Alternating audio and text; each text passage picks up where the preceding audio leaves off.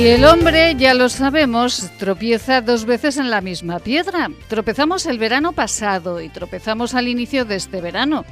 Las medidas han llegado. Nuevas reducciones de horario y reducción de aforos. Aunque seguramente, seguramente el problema mayor no está en encerrarnos, cerrar el kiosco de la plaza o la cafetería de diario a una hora determinada. Cerrar, cerrar y cerrar. El problema todos lo sabemos, está en la cabecica de algunos. Miren, vivimos, y permítanos que nos pongamos un poquito profundos en este inicio, vivimos en una sociedad líquida, un concepto acuñado por el sociólogo Zygmunt Bauman. Muchos cambios, imágenes que se sobreponen, titulares que se pisan al anterior, todo es volátil, rápido, sin tiempo para digerir y reflexionar. Y los valores en esta modernidad líquida también son líquidos. Bauman, recordamos, fue Premio Príncipe de Asturias de Comunicación y Humanidad en 2010 y fíjense que ya advertía hace 11 años de lo que venía en camino. Este polaco, en sus teorías y reflexiones sobre la modernidad, hablaba de la liquidez, es decir, de la nada, de las rutinas diarias en nuestra época. Y todas estas teorías del sociólogo las vemos claramente en estos días de principio de verano que hemos vivido. Por ejemplo, individualismo y afán por disfrutar sin importarle a uno el abuelo, el padre, el hermano o el vecino. Y segundo, afán por comerse el mundo sin pensar en las consecuencias. Miren, aunque puede parecer exagerado, las cifras hablan por sí mismas. En Zaragoza estamos con una tasa similar de contagios a la de octubre del año pasado tras las no fiestas del Pilar. Y las preguntas son, ¿tropezamos en la misma piedra? ¿Vivimos en una sociedad líquida? ¿Cerrar es la solución? Pues miren, como decíamos ayer, ojalá no tuviésemos que construir editoriales, aperturas de programa con estas reflexiones. Pero la realidad es tozuda y algunos todavía más tozudos. Pues miren, nosotros a lo nuestro, como cada día. Esto es La vida en marca. Bienvenidos. La vida en marca. Titulares. Y escucharemos, eh, lo escucharemos en la voz de la consejera de Sanidad del Gobierno de Aragón, pero Aragón regresa a nivel 2, recorta horarios en hostelería y ocio nocturno y modifica la estrategia de vacunación contra la COVID. El Ejecutivo Autonómico ha decidido reducir los horarios y aforos en hostelería y ocio nocturno, así como prohibir de nuevo el consumo en barra. El tramo de 20 a 24 años ha alcanzado los 800,5 casos por cada 100.000 habitantes a 7 días y también empeoran sus estadísticas los de 15 a 19 con 473 positivos por cada 100.000 habitantes. Bueno, vamos con, eh, con otras noticias. Samuel Molés, investigador del Departamento de Ingeniería Química y Tecnologías eh, de la Universidad de Zaragoza, estudia nuevos procesos de tratamiento de aguas residuales aplicables a la eliminación de antibióticos detectados en ríos y aguas residuales, un proyecto que se está probando en la depuradora de Tudela. Y los interinos aragoneses seguirán movilizándose contra el icetazo, como lo llaman, porque no resuelve, dicen, la temporalidad y es contrario al derecho europeo. La vida en marca. Información meteorológica.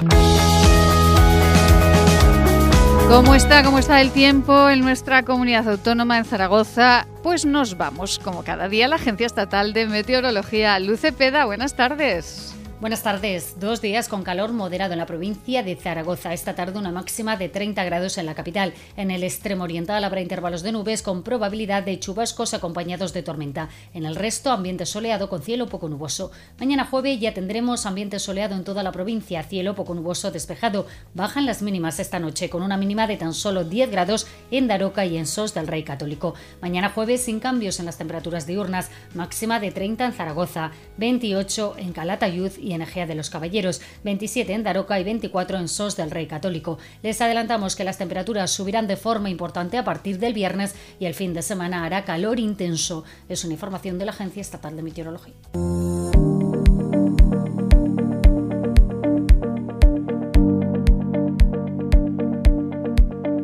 Calorcito, calorcito, calorcito que tendremos el fin de semana, así que no cojan la rebequita, que no es, no es necesaria.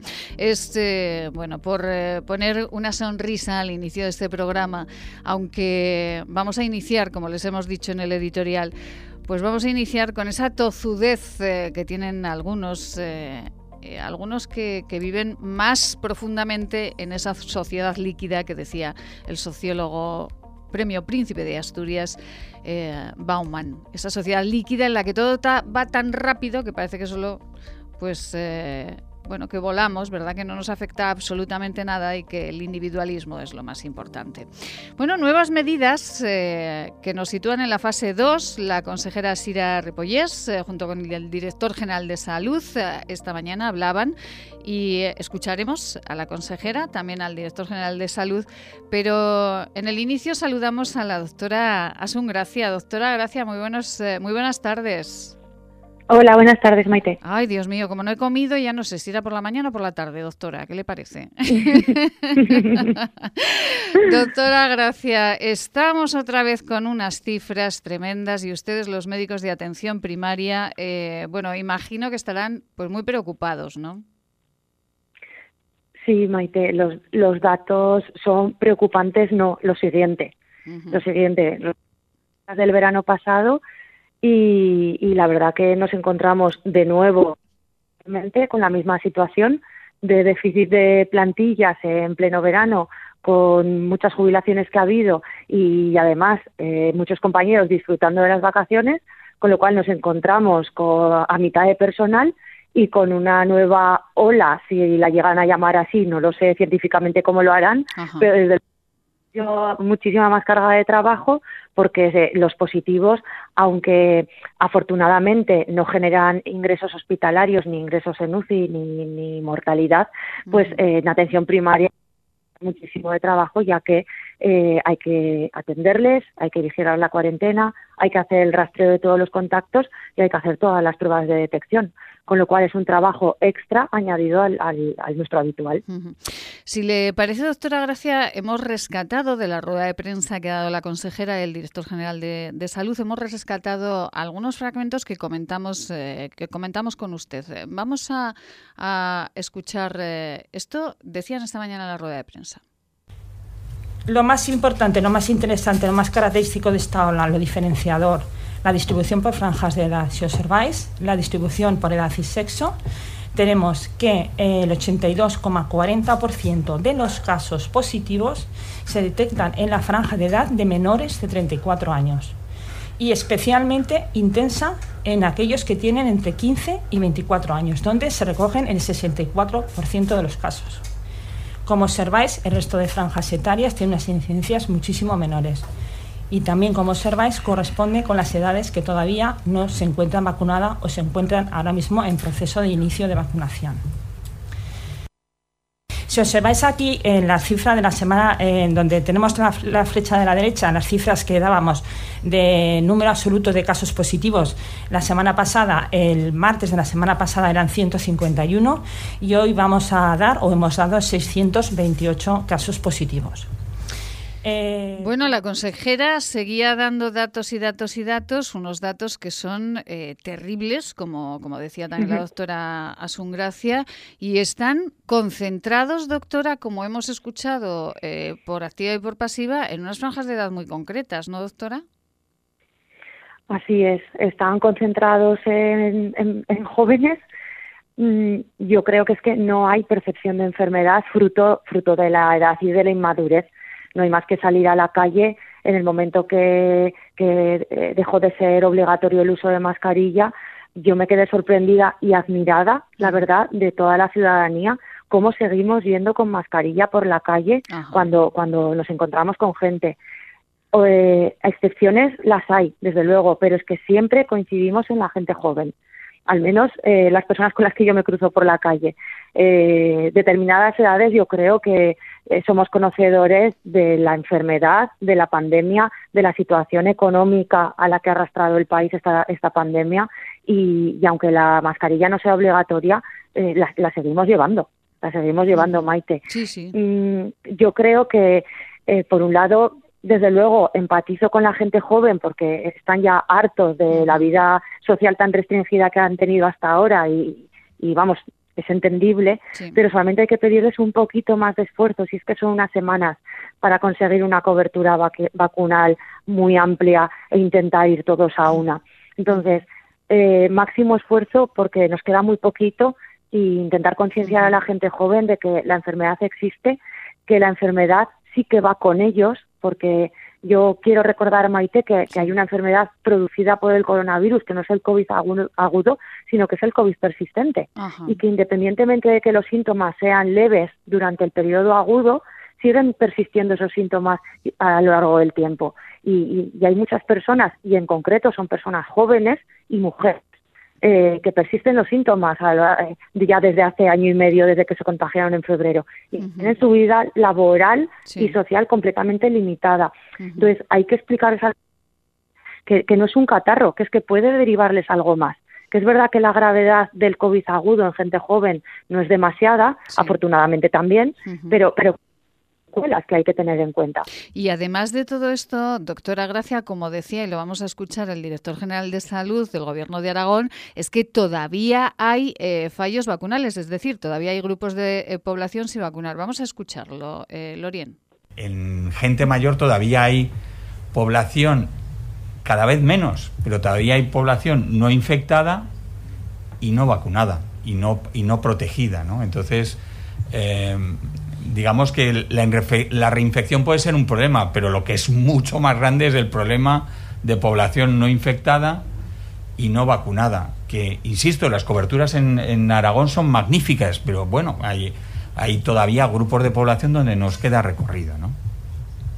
Esto es lo, que decía el director general de, salud y esto es así, ¿verdad, doctora? Porque hay mucha, se ha vacunado a mucha población mayor, pero todavía quedan vacunas por poner a, los mayores, ¿no? Claro, es que nos encontramos eh, frente al grupo de edad entre 60 y 69 años que les administraron la primera dosis de AstraZeneca y les falta la segunda dosis, con lo cual no están cubiertos de forma completa. Eh, creo recordar que en la franja de 60 a 65 años tenemos ahora mismo un 25% de, de pacientes con las, con las dos dosis ya puestas y entre 65 y 69 años aproximadamente como un 50% o así. Es decir, que aún queda mucha gente en esa franja de edad y esa franja de edad es crítica porque eh, son pacientes que hemos visto en olas anteriores que han empeorado y que han sido susceptibles de, ingreso en UCI. Con lo cual hay que hacer un, un último esfuerzo antes si no es por nosotros, por nuestros padres. Efectivamente. Es lo que comentaba en el, en el editorial hablando de la sociedad líquida, que de, la que hablaba hace más de 11 años el, sociólogo eh, Bauman, eh, que, parece que ese individualismo eh, nos lleva a, olvidarnos de que tenemos padres, de que tenemos abuelos, de que tenemos vecinos, de que está el COVID persistente, que me, me, ha llegado al alma, doctora, el, el tema del COVID persistente, del que yo no sé si se habla lo suficiente como para que eh, todos estemos eh, en ello, ¿no? Entonces, eh, todo, todo este... Un día hablamos si quieres, sí, Sí, sí, me parece muy interesante porque creo que lo estamos dejando ahí y no y habría que tenerlo en cuenta. ¿Por qué eh, no se ha educado suficientemente a este grupo de población, doctora? Eh, porque las prohibiciones nos eh, encerramos en casa, cerramos, cerramos, cerramos. Esta tampoco es la solución, porque al final se van a la plaza y, están todos juntos. Sí, bueno, es que la educación sanitaria es una asignatura pendiente que tenemos, no solo en coronavirus, sino en todos los aspectos sanitarios. es, nuestra asignatura pendiente y, desde luego hay que fomentarla y potenciarla.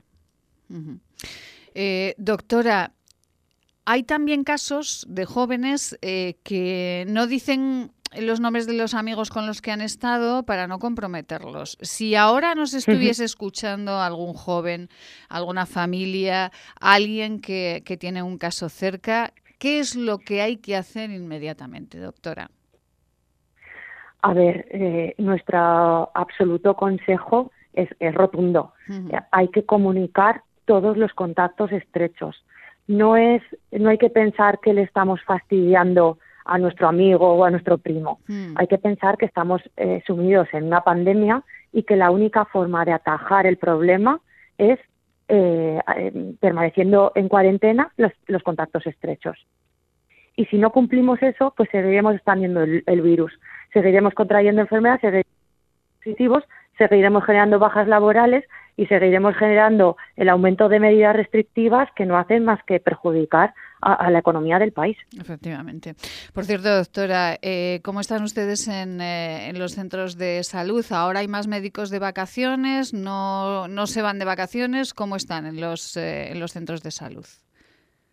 Pues los centros de salud porque ya estábamos al límite, llevamos años denunciando la escasez de, de plantillas que, que, sufrimos y cualquier cosita tensa mucho nuestro sistema.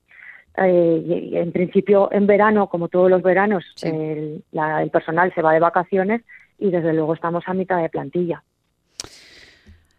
Y Asumiendo además el trabajo del coronavirus y de la vacunación, que es un extra al, al coronavirus. La vacunación que lo están haciendo perfectísimamente todo el, el equipo de enfermería a ver si, eh, si esa cabecita se pone en su sitio, a ver si guardamos todas las eh, medidas y eh, esto se frena, se para y, volvemos otra vez a, las cifras de hace unas semanas que estábamos mejor que bien. Aquí el doctor Badiola y lo repito constantemente porque lo dijo aquí, mañana pondremos ese, ese corte, editaremos ese corte porque el, el profesor Badiola el día antes eh, de que se quitasen las mascarillas, dijo en este programa que era un error. Y eh, a partir de ahí, pues bueno, cada uno, ¿verdad?, que piense lo que quiera, pero, pero hay, hay, medidas que desde luego, eh, bueno, pues habría que pensar un poquito. Doctora Asun Gracia, muchísimas gracias. Recuérdeme lo del COVID persistente. Es un COVID más suave, pero que, que continúa en el tiempo, que puede quedarse con nosotros siempre.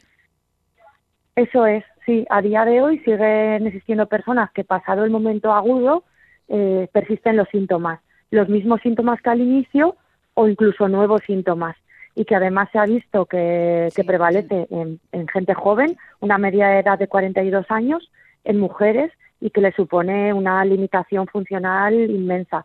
Se describen hasta 200 síntomas diferentes por persona. Madre mía. Doctora Asungracia, muchísimas gracias, como siempre, por estar con nosotros. Un beso muy grande a todos los médicos de atención primaria, al eh, sindicato FASAMED y eh, volvemos a hablar uno de estos días. Muchísimas gracias de todo corazón. Fenomenal, muchísimas gracias. Adiós. Y nos vamos en este instante. Recibimos eh, a unos buenos amigos que han venido con nosotros para bueno, ponernos, dibujarnos una sonrisa, porque es complicado, ¿eh? no se crean. Eh, y nos ponemos muy serios porque nos parece que es muy duro esto que, que, está sucediendo en nuestra comunidad autónoma y en otras muchas.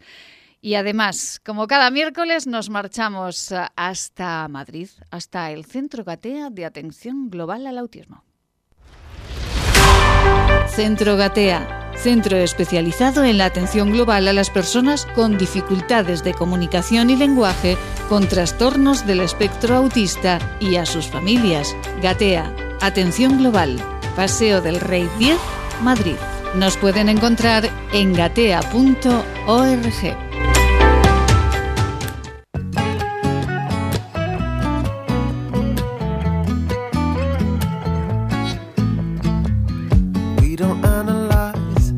Qué música más bonita. No se me quejará Marta Rodríguez con esta música tan veraniega y tan divertida. Marta, buenas tardes. Hola, buenas tardes. Da gusto empezar así.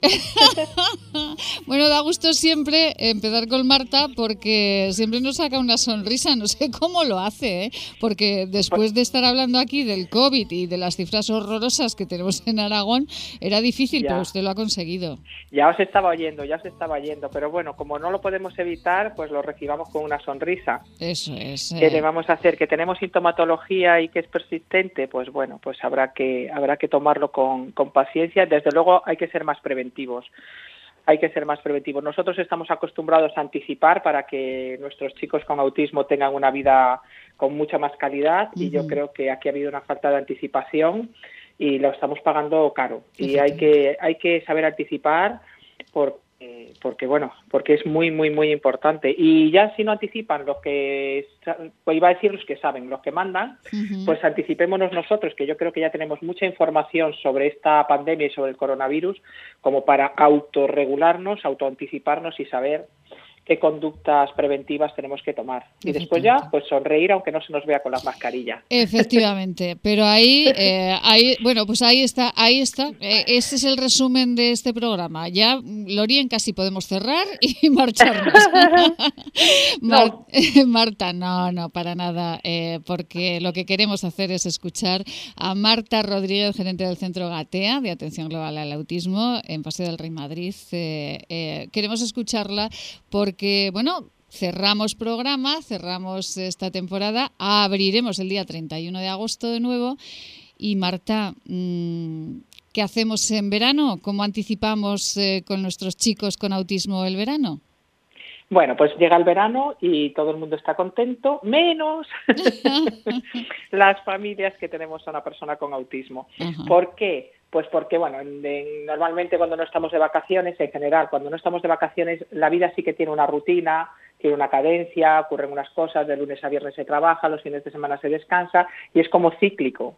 Pero cuando llega el verano, pues, pues llega el desorden, llega una carga social muy importante porque queremos ver a quien nunca hemos visto, porque hay muchas más horas de sol y por lo tanto hay muchas más horas para socializar y todo eso, se acaba el colegio, se acaba la universidad y eso hace que, las personas que no tienen las funciones ejecutivas, que son las que de las que hemos hablado y seguiremos hablando, para autoorganizarse y para estructurar su tiempo, pues entran en una situación como de caos.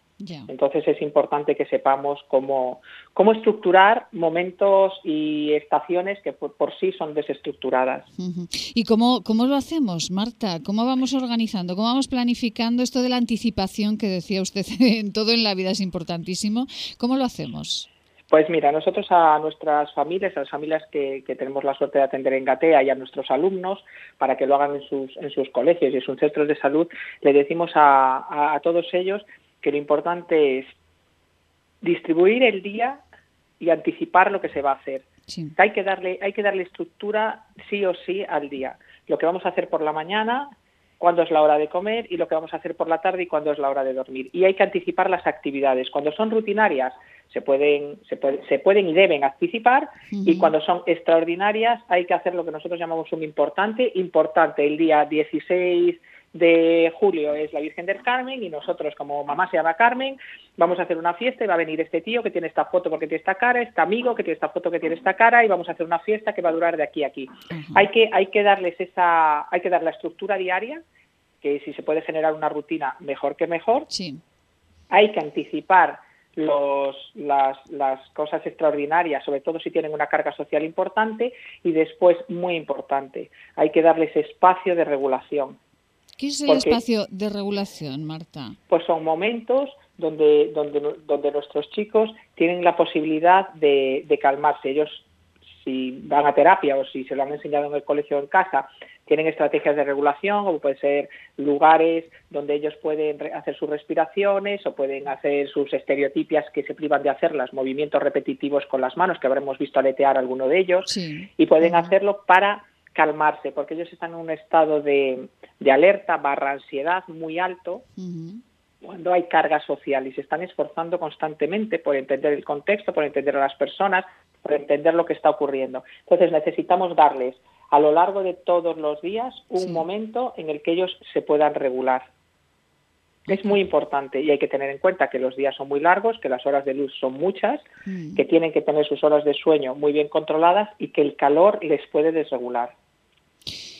Y Marta, eh, el tener un horario como bueno pues como, cualquier chaval, ¿no? Eh, todos necesitamos uh, unas, unos límites porque si no nos, no nos sentimos queridos, todos necesitamos un horario y todos necesitamos una disciplina, ¿no? Esto es fundamental, ¿no? Nos acostamos a las 10 de la noche, nos levantamos a las 8 de la mañana. ¿Esto también es importante? Eh, para nosotros es importante, para ellos es esencial. Es la diferencia. Sea, multiplica tu necesidad por mil. Ya. Entonces, en verano, pues nos relajamos mucho, relajamos mucho nuestra esa necesidad posiblemente porque a nosotros lo social nos reconforta mucho y tú dices, mira, yo me voy a la playa, pero me encuentro una amiga, pues ya me quedo en el chiringuito y ya como y después ya pues nos cruzamos con otra amiga de hoy de la infancia que hace un montón de tiempo que no la veo, qué bien, qué suerte hemos tenido, mm. pues ya empalmo y, y me voy a cenar con ella. Vale, pues si tienes un hijo con autismo, todo ese todo ese periplo no lo vas a poder hacer salvo que salvo que tu hijo se quede con otra persona. Hay que hay que hay que generar lo que lo que tú dices que tienes necesidad de hacer, un horario. Un horario. E incluso dependiendo del grado de autismo que tenga, vamos, yo en mi caso tengo que anticiparle lo que va a comer. Ya. Que es, tú dices, ¿de verdad? Sí, de verdad. O sea, yo sé lo que voy a comer dentro de cuatro viernes. Madre mía. ¿Por qué? Porque eso a, él le relaja un montón. Y como en el caso de él, a muchos, por ejemplo, que tienen problemas de, de alimentación y quieren saber lo que van a comer mañana, pasado y pasado, porque no saberlo le genera mucha ansiedad. O a quién vamos a visitar, o a qué playa vamos a ir, o todas estas cosas hace que al anticiparlas previenen muchísimos problemas.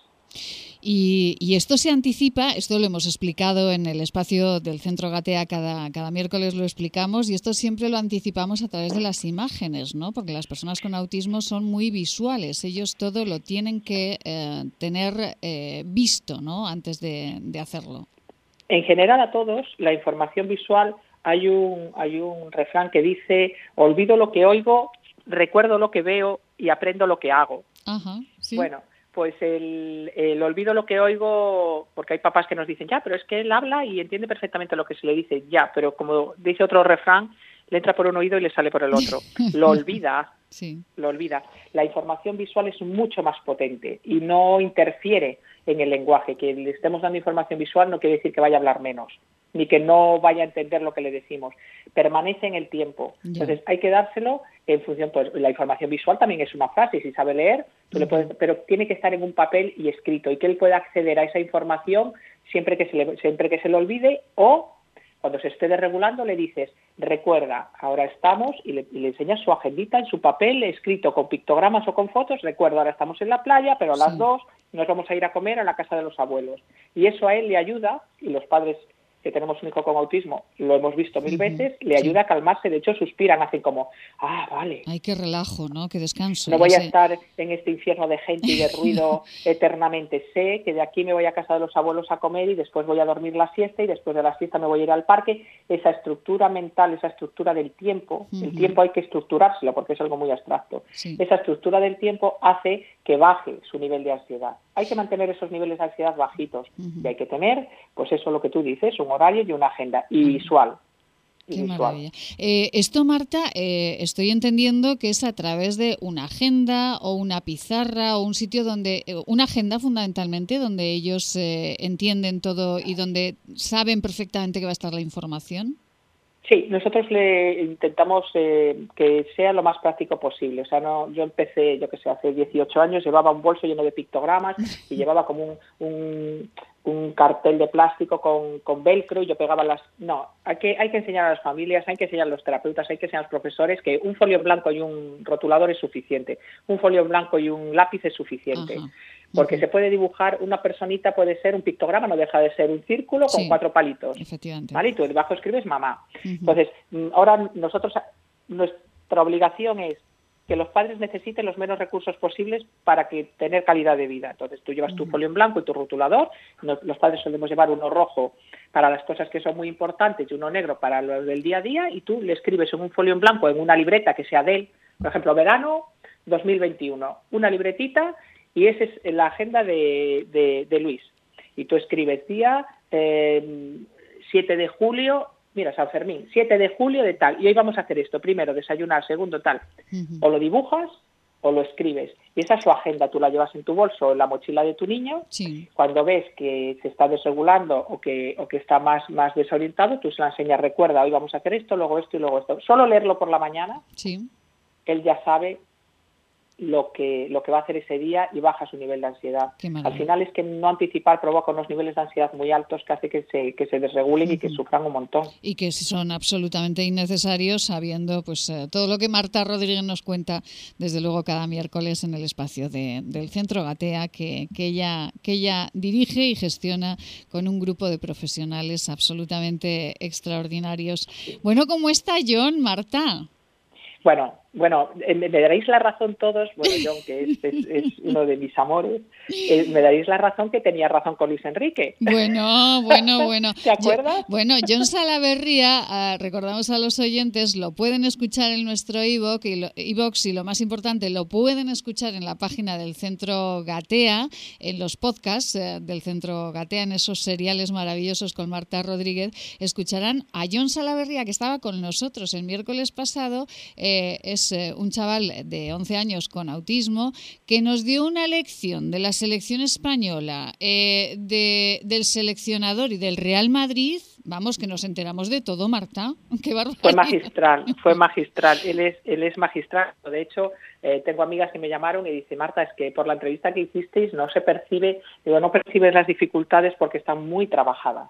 Claro. Eso, todo lo que oímos el otro día cuando John, cuando le hiciste esa entrevista tan bonita a John, es fruto de, la perseverancia y del trabajo bien hecho. Y bien hecho por parte de John. y, bueno, pues son los resultados. Al final es como cuando, cuando enseñas una... Todo es todo y bueno, que el día eh, es complicado. que Hay Marta que la perdemos, la cobertura. Eh, decía ah. que el día a día es complicado. Claro, el día a día es complicado, no, no es, es, más complejo que una entrevista. Si él no tiene estructura, si él se cambia de cole, el verano, mm, hay que hay que darle cuando se le da lo que él necesita todo va fenomenal, pero claro esas necesidades tiene que tiene que esos apoyos él tiene que tenerlos. Y bueno lo importante es que es que los tiene y, y bueno y que da mucha muchos celos a muchos niños de Gatea y tengo una tengo una cola tengo una cola de niños a la puerta de mi despacho de, oye, que me ha dicho John que le han hecho una entrevista en la radio, que yo también quiero, yo también quiero hablar de mi libro.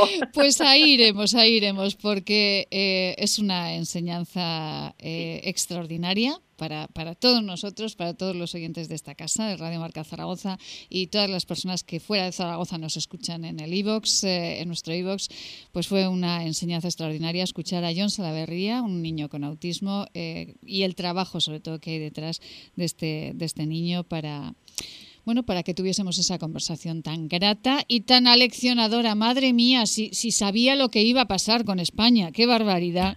Tengo que Yo cuando he, he, empezado a ver fútbol, no te digo más, he empezado a ver fútbol y le, mandaba WhatsApp, dile a John que, que, ha pasado lo que él decía. Sí, sí, sí, sí. Bueno, que estoy por entrevistarlo otra vez para que me cuente quién le había contado todo eso de, España y, todo lo que pasó. Cuando empiece la liga, cuando empiece la liga le entrevistamos y así hacemos las quinielas y sabemos... y sabemos qué pasa. Marta Rodríguez, ha sido una temporada muy especial por muchísimos motivos. No le digo adiós porque eh, seguro el viernes vamos a hacer un programa especial y me encantaría contar con usted por muchas razones y eh, bueno, que me emociono. Nos escuchamos el viernes. Eh, feliz día, Marta. Muchísimas, muchísimas, muchísimas gracias por todo. Hasta muy prontito. un beso grande. Un beso. Nos marchamos con unos consejos. Centro Gatea, centro especializado en la atención global a las personas con dificultades de comunicación y lenguaje, con trastornos del espectro autista y a sus familias. Gatea, atención global, Paseo del Rey 10, Madrid. Nos pueden encontrar en gatea.org.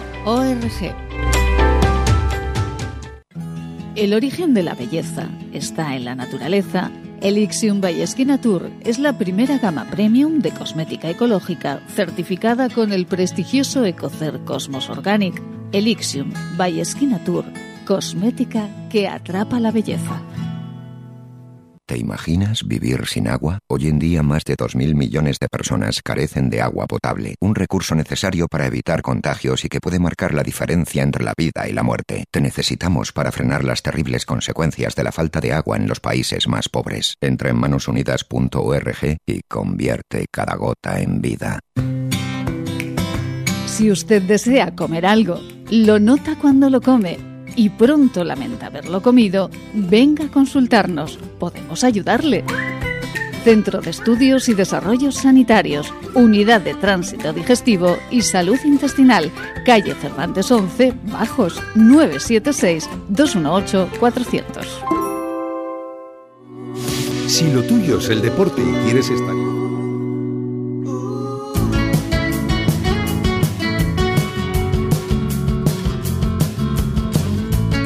Marca Zaragoza, La Vida en Marca, con Maite Salvador.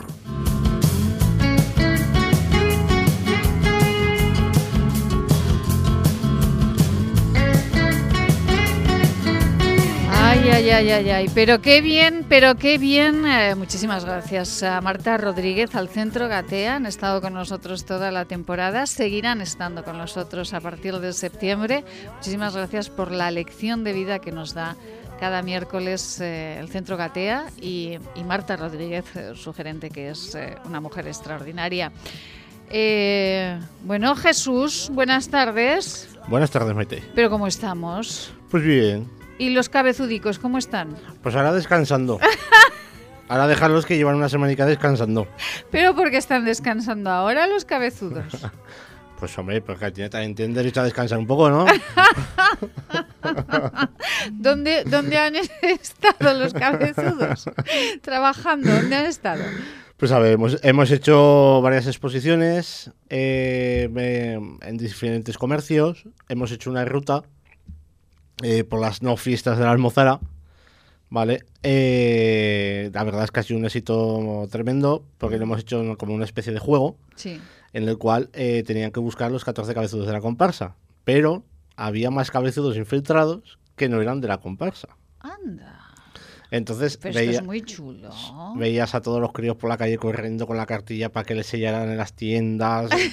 Entraban a los que no eran y cogían y les decían, no, no, que este, aquí no te sellamos, que aquí no te sellamos. Y se tenían que ir a buscar a otro. O sea, Bueno. la verdad es que ha sido muy, muy entretenido. Ha sido, ha sido la mar de entretenido y, eh, y se preguntarán ustedes, ¿por qué estamos hablando de cabezudos? Pues miren, porque nos, porque nos gusta, porque nos gusta, porque nos parece una costumbre maravillosa, porque eh, además eh, Jesús eh, García Forcano siempre nos lo cuenta extraordinariamente bien y porque además tenemos aquí un cartel, un cartel con algo, ¿no, Jesús? Sí, esta es, es nuestra siguiente actividad, que por eso esta semana están descansando los cabezudos, porque la semana que viene ya tienen trabajo, ¿vale? Y en esta ocasión pues vamos a estar en el, en el mercado Puerta de Sancho, que es el mercado que tenemos eh, en la Almozara, en el cual pues eh, estuvimos hablando con ellos para proponerles también hacer algún tipo de, de acto con ellos, ya que lo estábamos haciendo con todos los comerciantes de- de- del distrito. Y la verdad es que nos han abierto las puertas de par en par para que hagamos eh, la actividad eh, que creamos oportuna. Y lo que vamos a hacer es una, una breve exposición, ¿vale? De, de seis días, ¿vale? Para eh, poner todos los cabezudos, Sí. ¿vale? Y curiosidades de los cabezudos. Ay, cómo me gusta eso. Me gusta. Curiosidades como por ejemplo, Jesús. Como por ejemplo eh, las medidas que tiene un cabezudo, las, el peso que tiene cada cabezudo, la historia, la breve historia, ¿vale? Y cosas así y alguna otra sorpresa que también vamos a tener. Claro que sí. Luis, buenas tardes. Buenas tardes, Maite. ¿Cómo estamos, Luis? Pues bien. Bien. Ahora muy bien. Ahora muy bien. Bueno, con muchísimo. Luis Brun, eh, también miembro de, de la Asociación eh, de Gigantes y Cabezudos. Eh, a ver, ¿cómo era? ¿La antigua química? No. Sí. Es la comparsa eh, de cabezudos de la antigua química. Exactamente, la comparsa de cabezudos de la antigua química. Ya disculparán que está un poquito espesa hoy la locutora, ¿eh? Ya disculparán porque, miren, ¿sabe qué pasa? Lo voy a confesar, que cuando me enfado por un tema, como el de el inicio con tanto contagio, contagio y contagio, sobre todo por, por de- tema de, de contagios entre los jóvenes, eh, que no lo digo yo, que lo dice la consejera, pues, pues mire que una se enfada y a veces pues el cable se le queda ahí enfurruñado y no... Eh, Luis, eh, bueno, estas actividades que son eh, absolutamente magníficas nos llevan eh, estos días, pues por ejemplo, como dicen, al mercado Puerta de Sancho, del 13 al 17 de julio. Y ahí los cabezúdicos van a estar y como decía Jesús, pues vamos a tener que adivinar o, o vamos a conocer cositas, ¿no? Como su peso, su tamaño, ¿no? vamos a conocer cosas de ellos que, que nunca se conocen. Porque cuando los ve un niño siempre piensa que, que los lleva una persona debajo, pero nunca ve a esas personas. Entonces, por primera vez, pues también van a poder ver a esos porteadores. Luego van a ver su, su peso escrito, van a poder pesarlos en un peso, que esas son como las cosas raras, ¿no? Ay, qué curioso. Eh, van a poder ver cómo es por dentro. Un cabezudo siempre miramos, no sé, pues el morico, ¿no? Y siempre lo vemos con su gorra y con su cara. Pues esta vez van a poder ver por dentro el morico. A ver cómo es. Ay, qué curioso, ¿no? Claro, son curiosidades para, para la vista y para y sobre todo pues más para los más pequeños y las más mayores, pues para que puedan divertirse, ya que estamos en verano y que y que todos por todos los lados son prohibiciones y cosas que no se pueden hacer, pues que esto se puede hacer, una cosa divertida en un mercado, en un sitio en el que hay que ir a comprar, comemos todos. Efectivamente. Pues es algo distinto, no sé. A, eh, a, mí me parece eh, divertidísimo jugar además con una cosa tradicional como son los cabezudos. Además, este año de las no fiestas, ¿verdad? Eh, que tampoco los cabezudos podrán, imagino que podrán caminar demasiado. Pues bueno, pues verlos en el mercado Puerta Sancho me parece una idea maravillosa para conocer más esta tradición que, que no debe acabarse. Y no debe acabarse y por ello eh, entre otros, eh, Jesús y Luis han encabezado pues eh, una recogida de firmas, Jesús, ¿no? Sí, ¿Para qué? Efectivamente, pues fue una idea que tuvimos el otro día, ya que pues vimos el titular de, de Laredo de Aragón, pues que este año sí que iba a haber ofrenda de flores, uh -huh. pero no iba a haber cabezudos. Entonces pensamos, ¿por qué no va a haber cabezudos? Efectivamente, ¿por qué? ¿Vale? Porque, por ejemplo, ahora mismo, hoy mismo, además, hoy es San Fermín, sí, sí. ¿vale? En estos no San Fermines del 2021, la comparsa de Pamplona está haciendo actos.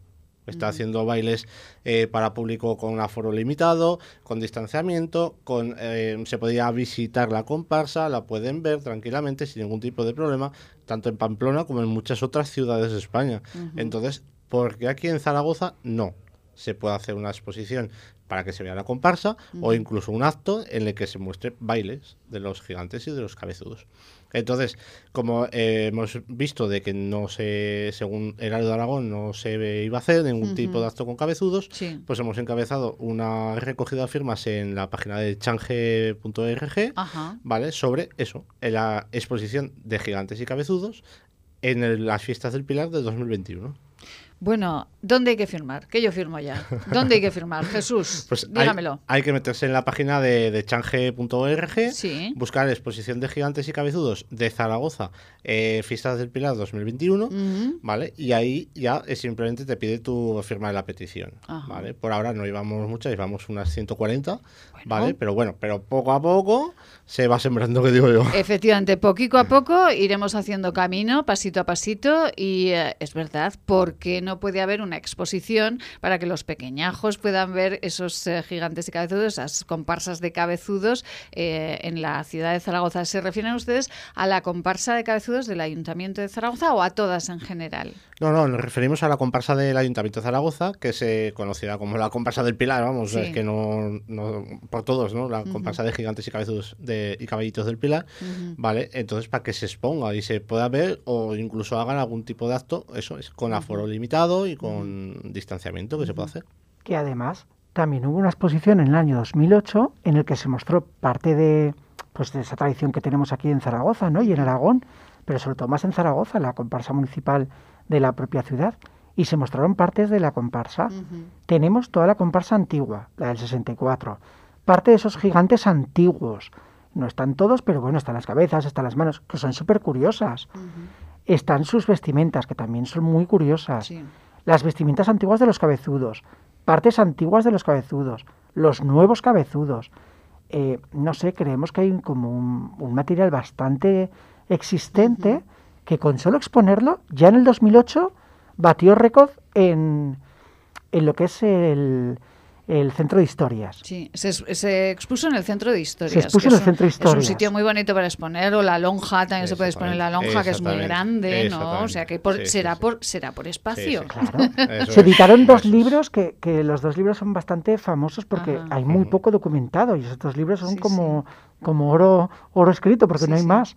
Entonces, quiere decir, si una vez ya se, puso, ya se pudo hacer por la famosa Expo del 2008 en Zaragoza, ¿por qué no ahora en el 2021? Pues miren, eh, vamos a decirles, a invitar a todos los oyentes a que se vayan a la página chance.org, change.org, y ahí busquen, Jesús, ¿cómo era? Exposición de gigantes y cabezudos de Zaragoza en Pilar 2021. Firmen y a ver, ¿cuántas firmas tenemos que conseguir? Pues eh, pone, ahora pone que unas 200. A partir de 200 que empieza ya pues a subir un poco más y tal. Entonces vamos por 140. Bueno, bueno, no está queda mucho margen. Sí, sí. Entonces, todas las que se consigan, bienvenidas serán. Claro que sí. Y miren que llamaremos al ayuntamiento y se lo diremos también, pero ¿por qué no? Si espacio hay, madre mía. Hablando de libros, eh, mm, quédense conmigo hasta el final, Jesús Luis, porque vamos, dos consejos, Lorien, y vamos... Eh, espero que no tengan que ir a ningún juicio. Pero si tienen que ir a un, juicio, un buen amigo de este programa, al que echamos muchísimo de menos, eh, pero volverá con nosotros en septiembre, ha escrito un libro para que sea un poquito más fácil ir a un juicio. Ya verán, se lo contamos. La vida en marca, con Maite Salvador. Si usted desea comer algo, lo nota cuando lo come y pronto lamenta haberlo comido, venga a consultarnos. Podemos ayudarle. Centro de Estudios y Desarrollos Sanitarios, Unidad de Tránsito Digestivo y Salud Intestinal, calle Cervantes 11, Bajos, 976-218-400. Este anuncio terminará en 20 segundos, pero el hambre de millones de personas no acabará nunca si no nos ayudas. Contágiate de solidaridad para acabar con la mayor pandemia que sufre el planeta, el hambre porque hay contagios necesarios que no transmiten ninguna enfermedad y salvan vidas. Ayúdanos. Entra en manosunidas.org y colabora. El origen de la belleza está en la naturaleza. Elixium by Tour es la primera gama premium de cosmética ecológica certificada con el prestigioso Ecocer Cosmos Organic. Elixium by Tour, cosmética que atrapa la belleza.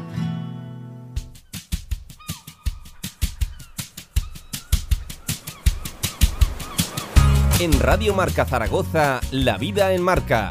Maite Salvador. La playa canta tu nombre por la mañana. Mira qué bien Lorien. Pero qué bonito. La playa canta tu nombre por la mañana. ¿Esto de quién es Lorien? ¿Esto quién lo canta? A ver, a ver, dímelo, dímelo o suave. Ay, qué bonito, Lorien. Lorien es que me pone unas músicas ya así de verdad. Se nota que se va de vacaciones. Se nota que Lorien se va de vacaciones y esto se nota ya mucho. Gracias, compañero. Rafael Ariza, muy buenas tardes. ¿Qué tal, Maite? ¿Cómo estás? Bueno, un placer saludarle, Rafael, de verdad. Qué eh, ganas. igualmente. Ay, qué ganitas tenía de charlar con Rafael Ariza, abogado especialista en Derecho Penal eh, de Ariza Abogados. Eh, de verdad que me emociona mucho hablar con Rafael. Y, em, está contratado para la vuelta de temporada. Esta no ha podido ser, pero a la vuelta de temporada está contratado. Pues me parece estupendo, o sea que confirmamos efectivamente una temporada más. Efectivamente. Como los, futbolistas. Muy bien. Así lo haremos. Eh. Encantadísimo. Ay, Rafael, Rafael, que Rafael Ariza, junto con eh, Mar Martínez eh, Márquez y también una psicóloga maravillosa, Cristina Ariza, Cristina, Cristina Equiza. Cristina Equiza, perdón. Eh, pues han escrito un libro eh, para ayudarnos a ir a juicio un poquito más eh, tranquilos, ¿no? Efectivamente, digamos que entre los tres hemos colaborado pues para hacer un, un texto que yo creo que era necesario, ¿verdad? un poco va dirigido a esas personas que somos, o que son casi todos, yo me voy a excluir en este caso, que no tienen en, a lo largo de su vida pues más que una o dos veces que tener que recurrir a los tribunales de justicia, pero esas una o dos veces eh, son traumáticas, evidentemente. El que el digamos el que está acostumbrado no, pero el común de los ciudadanos pues ve como algo traumático, como algo terrible, ¿no? Como algo misterioso el ir a un juicio. Y se trata un poco, yo creo que desvelar las claves para para asumir esa situación con normalidad y con tranquilidad y con posibilidades de éxito. Ajá. Eh, ¿Dónde primero, para que no se nos olvide, Rafael, eh, cómo se titula el libro y dónde lo podemos encontrar? ¿Cómo afrontar un juicio? Pues mira, eh, a partir de, esta semana ya, pues está en Librería Central y sucesivamente va a estar eh, en todas las librerías de, Zaragoza y de España, porque realmente en cualquier punto se puede conseguir. Si una persona está interesada en él y no lo y no lo tiene en su librería, puede solicitarlo, que eh, se requerirá de la editorial y lo tendrá inmediatamente. Perfecto. ¿Eh? yo creo que ya está casi en, toda Zaragoza. ¿Cómo afrontar un juicio? ¿Cómo afrontar un juicio? Cristina Equiza, Mar Martínez Márquez y Rafael Ariza. Rafael, ¿por qué, porque nos da tanto miedo ir a, un juzgado, ver un juez. Eh, nos ponemos todos nerviosísimos, pero ¿por qué pasa esto? Pues eh, probablemente, aparte de que evidentemente lo que nos lleva a un juicio siempre es una situación tensionante, siempre es un conflicto, y también en el libro pues un poco tratamos de, cómo entender lo que es un conflicto y cómo afrontarlo, es que eh, el mundo de la justicia, claro, tiene un lenguaje propio y digamos una especie de teatralidad propia que el, que el ciudadano pues no conoce, no comprende y cree que es una cosa, como decía, terrible, no algo kafkiano, ¿eh? un lenguaje que no domina, una forma, un ritmo de hacer las cosas pues que no es el frecuente y lógicamente nos, nos asusta lo desconocido. Máxime cuando ese desconocido va a decidir sobre las cosas que nos importan, que es lo que pasa en los juicios. Y tanto y tanto, es verdad. Y eh, en este en este libro que yo creo que nos eh, va bien absolutamente a todos cómo afrontar un juicio, eh, ¿cómo, cómo lo, lo, organizan? ¿Cómo lo tratan? ¿Cómo nos cuentan los pasos o, dar, para darnos esa tranquilidad a la hora de, ir a juicio? Bueno, pues yo creo que un poco la idea que hemos tenido los tres, pues era que fuera algo eminentemente, digamos, eh, cercano a la gente que lo pueda leer, no que nos, eh, digamos, nos vamos por los cerros de Úbeda técnicos, sino todo lo contrario, hacer algo muy claro, muy llano, muy accesible.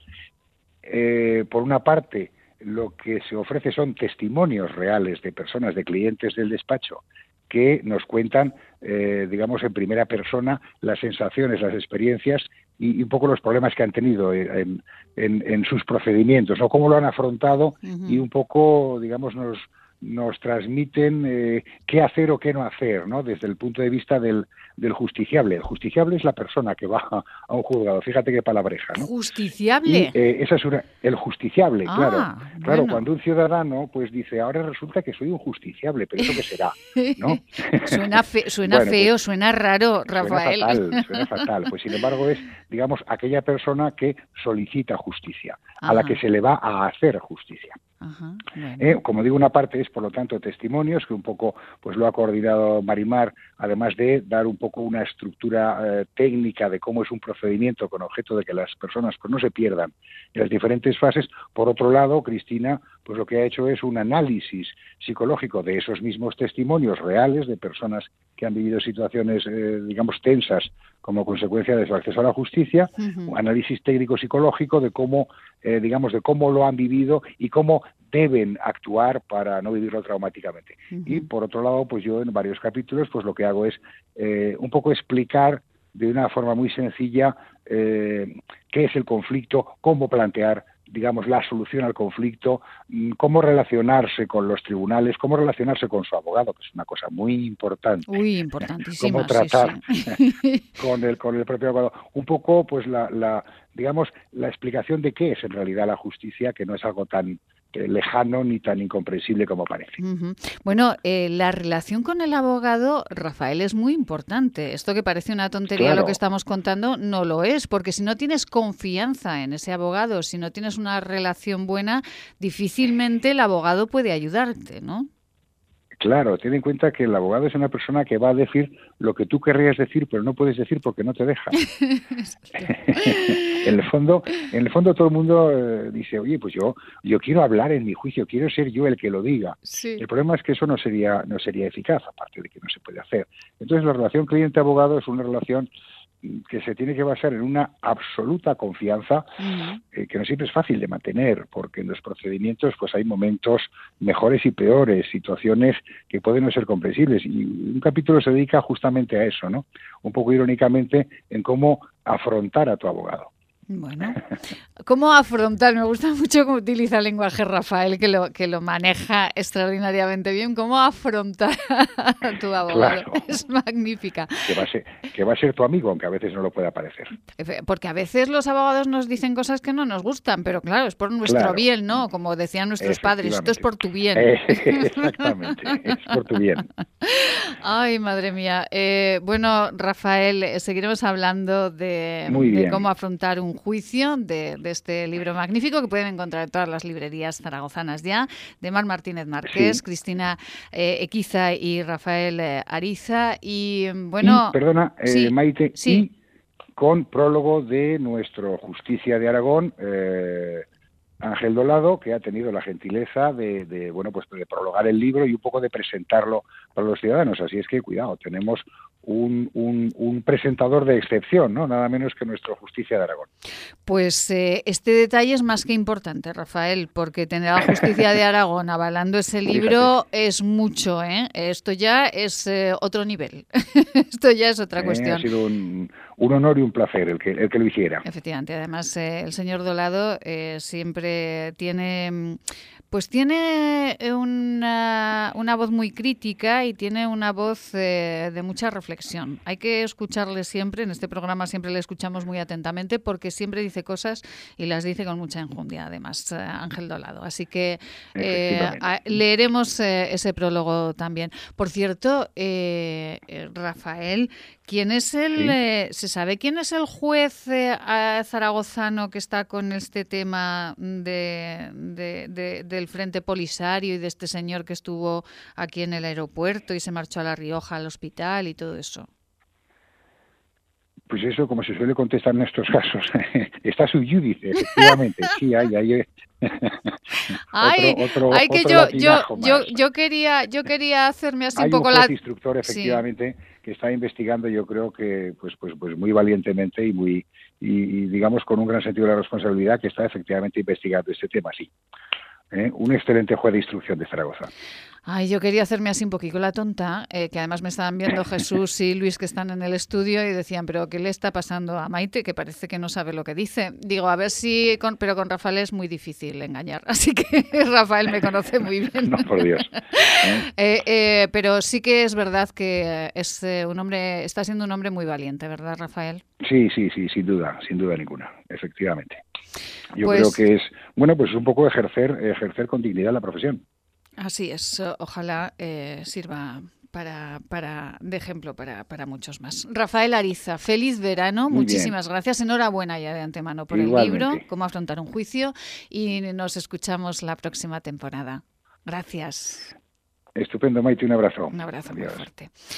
Luis eh, Jesús, muchísimas gracias. Nos vamos de vacaciones, pero la próxima temporada quedan ustedes contratados también. Ese espacio que dijimos que íbamos a hacer no nos ha dado tiempo. Esta temporada que ha sido así como muy rápida, muy corta, pero a partir de septiembre lo vemos, ¿les parece?